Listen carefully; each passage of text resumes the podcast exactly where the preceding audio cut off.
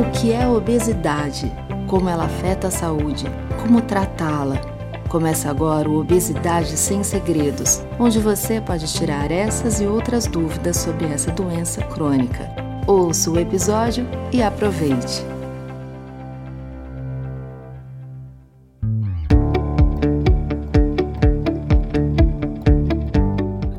Eu sou Natália Cominali e esse é o podcast Obesidade Sem Segredos, uma iniciativa que busca tirar as principais dúvidas sobre essa doença crônica que atinge grande parte da população. A cada 15 dias, médicos, especialistas e convidados vão dividir com a gente seus conhecimentos e compartilhar suas experiências pessoais e profissionais ao lidar com a obesidade. A ideia é mostrar aqui que o desafio é real, mas o tratamento é possível e a qualidade de vida é alcançável. Esse podcast é realizado pela campanha Saúde Não Se Pesa, movimento para a conscientização da obesidade promovido pela parceria entre a Novo Nordisk e a ABESO, a Associação Brasileira para o Estudo da Obesidade e da Síndrome Metabólica. Como estamos no Outubro Rosa, no episódio de hoje nós vamos descobrir se a obesidade e o câncer de mama têm relação. A obesidade pode aumentar as chances de desenvolver o câncer de mama?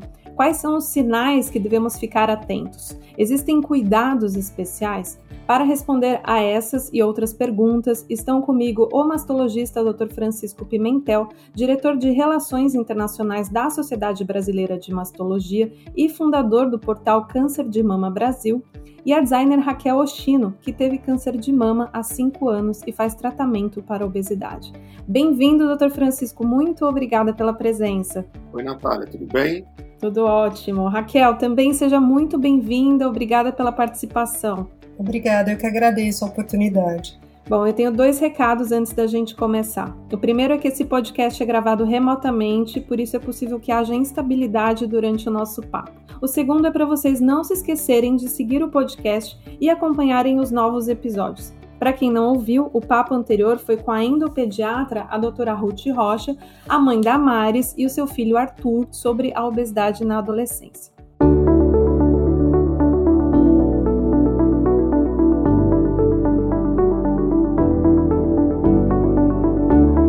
Lá começar, doutor Francisco. Quais são os fatores relacionados ao surgimento do câncer de mama? A obesidade é um deles? Ô, Natália, ótima pergunta. O que a gente sabe em relação à causa do câncer de mama é que ele é multifatorial.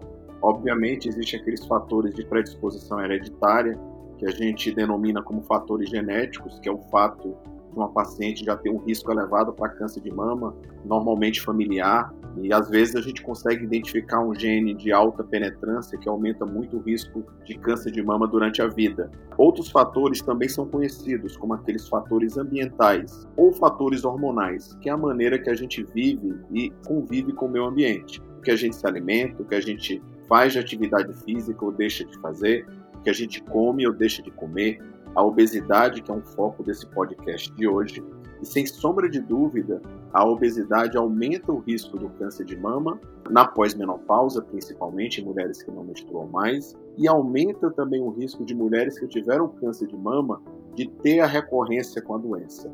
Então, controlar essa doença crônica que é a obesidade é muito importante, eu diria que é fundamental. E, doutor, então, se a gente compara, por exemplo, mulheres com obesidade, mulheres sem obesidade, quem tem obesidade tem mais risco? Exato. Quem tem obesidade, especialmente após a menopausa, tem mais risco. Possivelmente por conta de hormônios circulantes no corpo. Para ficar claro, quando a mulher deixa de menstruar, ela deixa de produzir aqueles hormônios, principalmente do ovário, que é a bomba produtor de hormônios femininos durante a vida. Então, na gordura periférica, há uma transformação de alguns tipos de hormônio em hormônio feminino. E é essa transformação, esse hormônio circulante na gordura periférica, que aumenta o risco dessas mulheres na pós-menopausa desenvolver câncer de mama. Entendi. Agora, antes da gente chamar a Raquel, doutora, eu queria perguntar o seguinte: se o contrário também pode acontecer? Por exemplo, o tratamento de câncer de mama pode agravar a obesidade? Pode.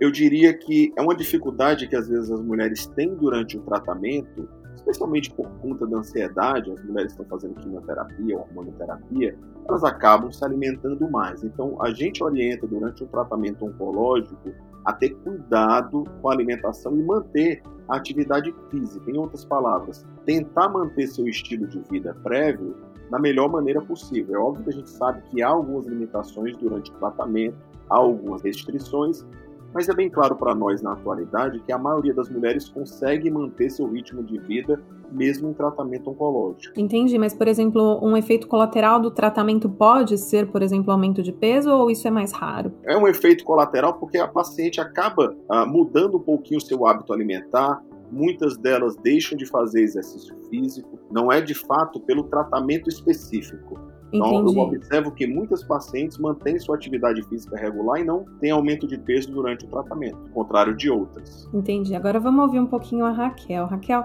você teve câncer de mama há 5 anos e tem obesidade. Conta um pouco pra gente da sua história desde que você recebeu o diagnóstico de câncer. Eu desconfiei que eu tava com câncer de mama quando eu tava amamentando. Eu engravidei já acima do peso, com sobrepeso, e na gravidez eu passei para o limiar de obesidade. Ao final do sexto mês da amamentação, o leite da mama esquerda secou.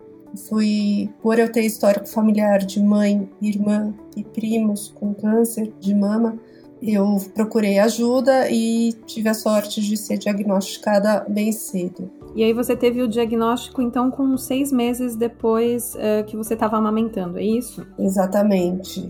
E eu operei, eu fiz uma mastectomia bilateral, também pelo histórico familiar, quando meu filho já estava com um ano. Entendi. E hoje como que tá a sua relação? Você já fez todo o tratamento? Você vai ter uma segunda fase de tratamento? Não, eu agora, logo depois que eu fiz a cirurgia e fui dispensada da quimioterapia, entrei numa hormonoterapia e também numa dieta bem firme para perder peso. Eu perdi 20 quilos, 25, entre 20 e 25 quilos, mas eu mantive os 20 quilos a menos por três anos e nos últimos dois anos eu engordei novamente.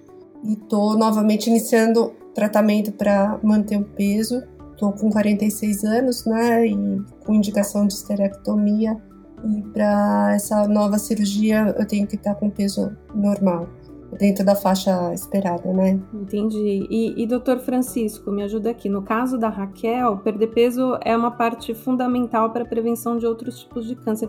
Qual que é a importância da perda e da manutenção do peso para evitar, por exemplo, uma metástase, uh, que é a formação de novos tumores? Então, Natália, a gente tem um estudo publicado, apresentado e publicado há cerca de quatro anos, o maior congresso de câncer de mama do mundo em San Antônio, que evidenciou que mulheres diagnosticadas com câncer de mama e que adotam uma dieta com baixa quantidade de gordura apresentam um menor risco de recidiva e morte pela doença. Então fica claro para nós que há uma influência em mulheres que já têm câncer de mama, especialmente por conta da história dos hormônios circulantes que a gordura pode permitir ainda no corpo, em aumentar o risco de recidiva, especialmente dos tumores hormônio positivo que são aqueles tumores que expressam receptores hormonais em suas células, que são a maioria no câncer de mama.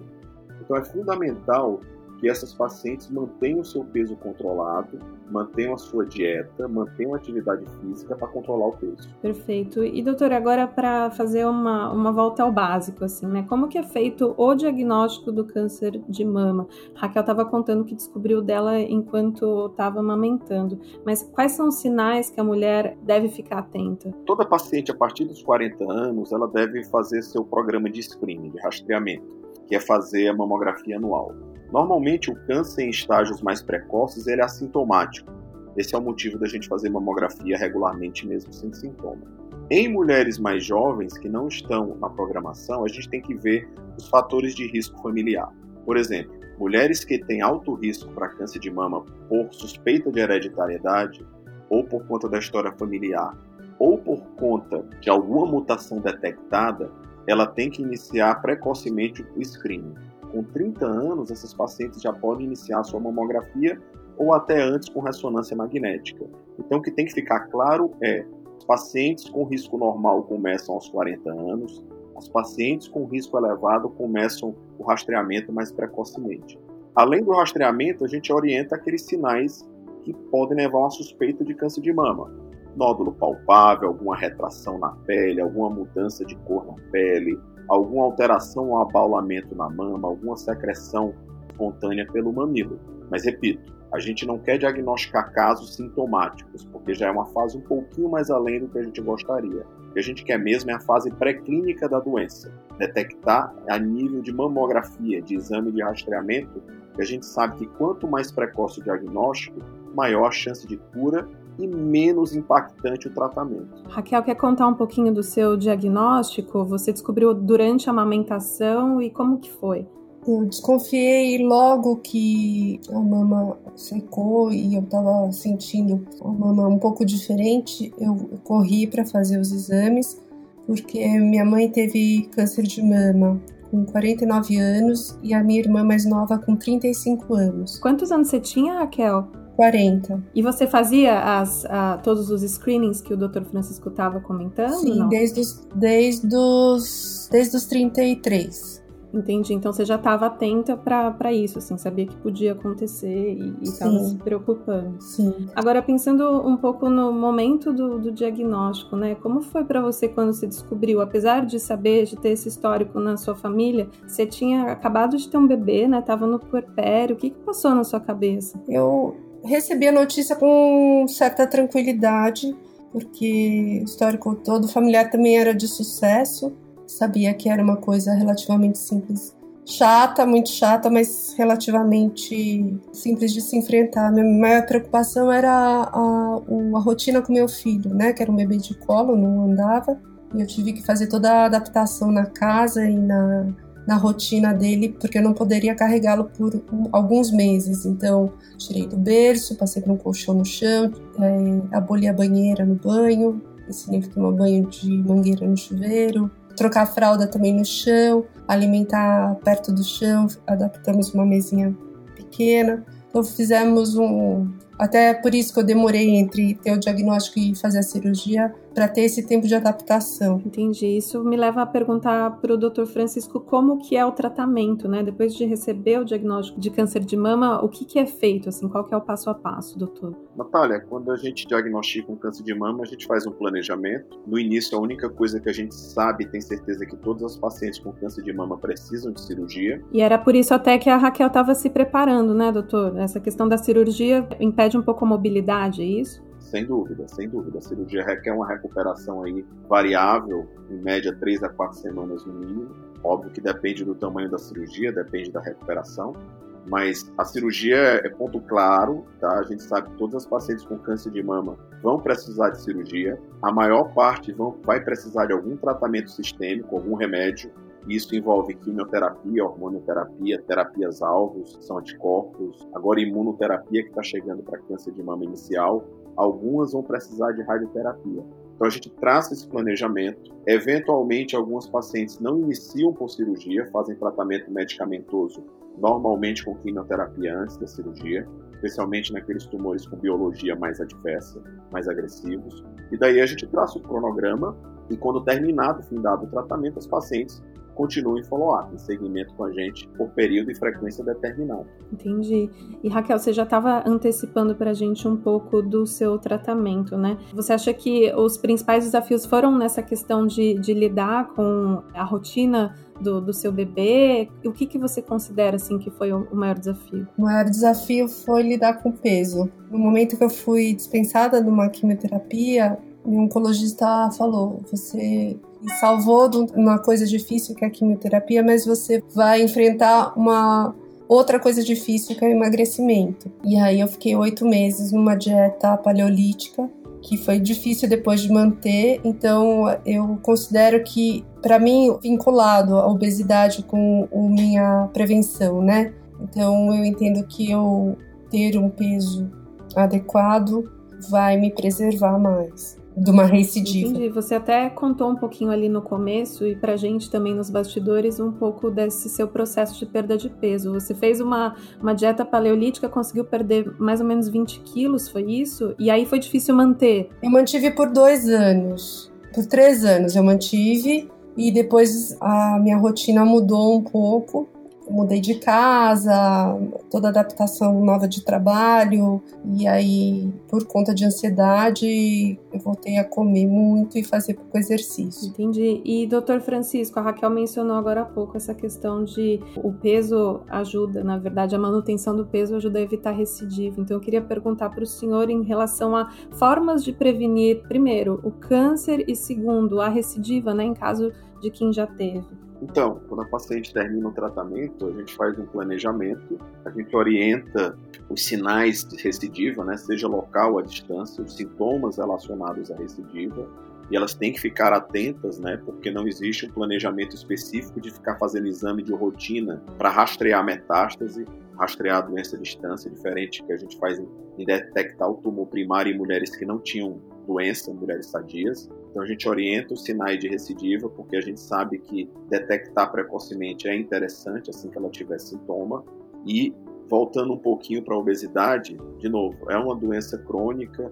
A gente não gosta desse efeito que a Raquel acabou de citar, de ganhar peso, perder peso, esse efeito gangorra ou ioiô. A gente orienta claramente que elas devem manter um peso adequado, estável, se possível, ao longo de sua vida. Isso prejudica, inclusive, possivelmente a eficácia da hormonioterapia, que é um dos tratamentos que a Raquel iniciou e que nos falou, nos falou nos bastidores, porque isso influencia o nível de hormônios circulantes no corpo. Então é fundamental que a paciente com obesidade ela seja cuidada por um time multidisciplinar que envolva, além dos seus oncologistas, mas uma equipe de endocrinologistas, nutricionistas, profissionais de educação física, eu acho que o conjunto dessa doença crônica, o manejo, é fundamental para essas mulheres. E doutor, tem cuidados especiais que a mulher com obesidade deve ter durante o tratamento com câncer de mama? Por exemplo, é possível manter uma rotina de exercício físico e alimentação saudável? Sim, é possível manter. É óbvio, talvez um dos momentos mais difíceis para os pacientes, enquanto tratando o câncer de mama, é quando está fazendo quimioterapia. A Raquel não passou por isso, ela nos falou nos bastidores, mas as mulheres que fazem quimioterapia, elas experimentam momentos maiores de ansiedade, que é uma fase um pouco mais atribulada. Então a gente deixa claro que ela tem que seguir, na medida do possível, a sua rotina e manter sua atividade física, sua dieta adequada, para evitar o efeito gangorra, perder e ganhar peso. E isso acontece também durante a hormonioterapia. Ah, no passado, muitas mulheres associam o uso da hormonioterapia ao aumento de peso, quando na verdade possivelmente é mais o efeito pós-tratamento, ansiedade que a Raquel pontuou há pouco.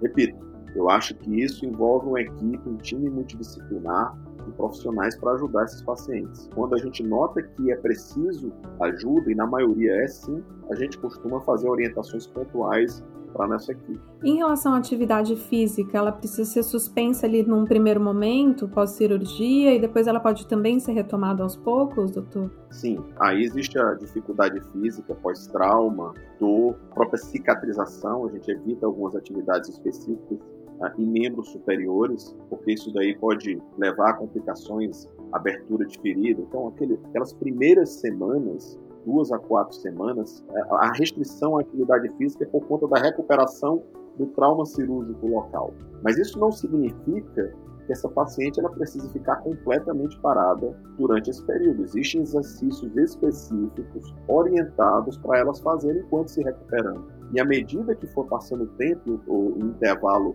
para a cirurgia, ela vai aumentando essa carga de atividade física. Um exemplo disso é Pilates após o tratamento, inclusive até pacientes que fazem esvaziamento axilar, que é uma cirurgia que aumenta dificulta a mobilização do membro superior câncer de mama, a gente vai orientando aos poucos um edifício de, de baixo impacto, supervisionado pelo fisioterapeuta, e ela volta para a rotina dela normal. Certo. E Raquel, você está nesse momento agora que precisa perder peso para fazer a cirurgia de retirada do útero, né, esterectomia.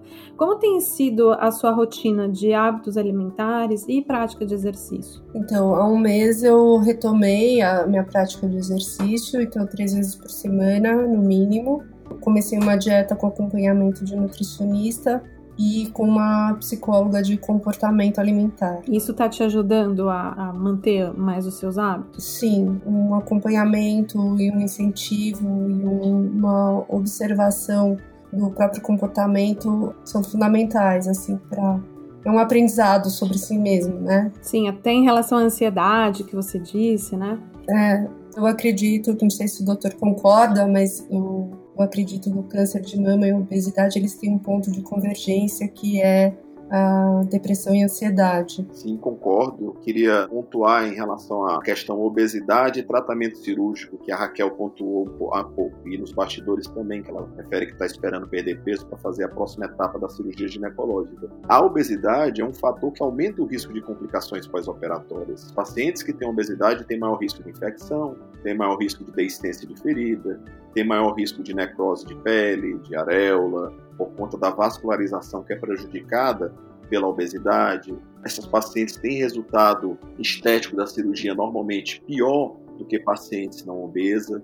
Então, para você ver que claramente a obesidade é um fator complicador, seja para o desfecho da doença em si, para o surgimento, para a recidiva, mas também para tratar. Até a cirurgia, quando a gente vê uma paciente obesa, a gente deixa claro e a gente sabe que essa paciente tem uma chance maior de ter complicação pós-operatória na ordem de 30 a 35% pelo menos. Certo. E doutor, quando uma mulher tem obesidade, existe uma faixa etária mais propícia para ela desenvolver câncer de mama? Tem uma idade que ela precisa passar no médico com mais frequência? Eu sei que o senhor já falou que existe aquele momento que a gente tem que fazer o rastreamento, né? Se tem histórico familiar ou não. No caso da obesidade, tem uma orientação específica? Não, Natália, não tem uma orientação específica. Existem alguns fatores que a gente diria hormonais que aumentam o risco de câncer de mama, como, por exemplo, não ter filhos ou ter filhos tardiamente, menstruar muito precoce ou parar de menstruar muito tardio e até a obesidade. São fatores que normalmente, em última análise, levam a exposição maior de hormônios circulantes no corpo. Então a gente sabe que a faixa etária que você tem mais risco em relação à obesidade são pacientes que estão na pós-menopausa,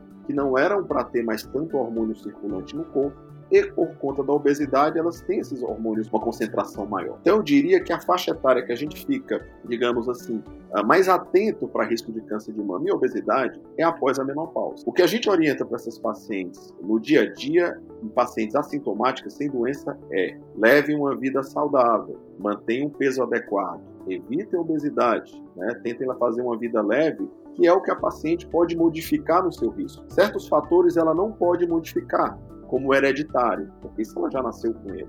Mas ela pode fazer sua parte, mudando o estilo de vida e fazendo o seu screening nas épocas adequadas. E, doutor Francisco, onde que as mulheres que estão ouvindo a gente podem buscar ajuda? Primeiro, qual a especialidade médica que elas têm que procurar primeiro? E se tem canal de confiança em que elas podem buscar informação segura? Sim, existem inúmeros portais né, de confiança a gente tem um portal nosso que você citou há pouco, Confidinal no Brasil, Instituto Oncoguia e outros portais com informações médicas importantes. O profissional que o paciente deve manter sempre contato, óbvio, além do mastologista, que é aquele que toca e planeja os pacientes que estão com o diagnóstico do câncer de mama e previne também, é o ginecologista. O ginecologista, em geral, é a porta de entrada para as prevenções da mulher, seja do ponto de vista ginecológico, com Papa Nicolau, a prevenção ginecológica de rotina, seja para a solicitação da mamografia.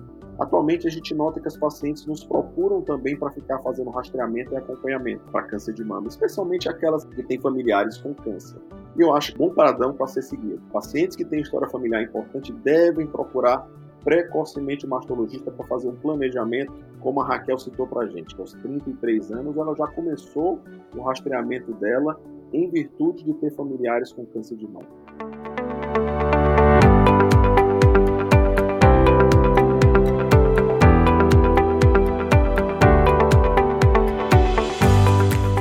Raquel, a gente está já caminhando para o fim do nosso programa. Que mensagem você queria deixar para quem passa pela mesma situação que você já passou? Eu acho que o conselho que eu dou é cuidar-se todo dia um pouquinho para não ter que cuidar-se drasticamente. Se você cuida bem de si mesmo todo dia um pouco, você evita, né? Você tem mais chances de não ter que ter um cuidado drástico, uma intervenção drástica na sua vida. E, doutor Francisco, qual orientação final você pode deixar para quem está ouvindo a gente? Eu acho que se cuidem. Existe uma maneira de você detectar câncer de mama precoce, que é a mamografia. Eu costumo dizer que a mamografia é como um alarme de incêndio. A gente nunca quer que aquele alarme toque. mas ele está ali para, caso aconteça algum problema, ele nos avisar. Então, considerem fortemente manter seus programas de screening, começando aos 40 anos, mais precocemente se história familiar, até quanto tiver saúde. Eu acho que a detecção precoce é fundamental para a cura, mas também para minimizar o impacto do tratamento. Excelente. Encerramos por aqui o oitavo episódio do podcast Obesidade Sem Segredos. Hoje falamos sobre a relação entre obesidade e câncer de mama e no próximo episódio vamos abordar sobre a síndrome do ovário policístico. Doutor Francisco, muito obrigada. Queria agradecer demais a sua presença aqui no podcast. Obrigado, Natália. Obrigado, Raquel, por dividir sua experiência conosco. E um ótimo bom dia para você. Muito obrigada, Raquel. Muito obrigada também por compartilhar sua história conosco. Eu que agradeço a oportunidade mais uma vez. As palavras do Dr. Francisco são sempre esclarecedoras. Agradeço a todos. O Movimento Saúde Não Se Pesa agradece a audiência de todos que nos ouviram até aqui. Para buscar mais informações sobre obesidade e encontrar médicos próximos a você, acesse o site saudenãosepesa.com.br e siga as redes Saúde Não Se Pesa no Instagram e Facebook. Esse podcast é realizado em parceria com a Abeso. Se você gostou, siga o nosso canal e fique ligado nos próximos episódios. Até a próxima!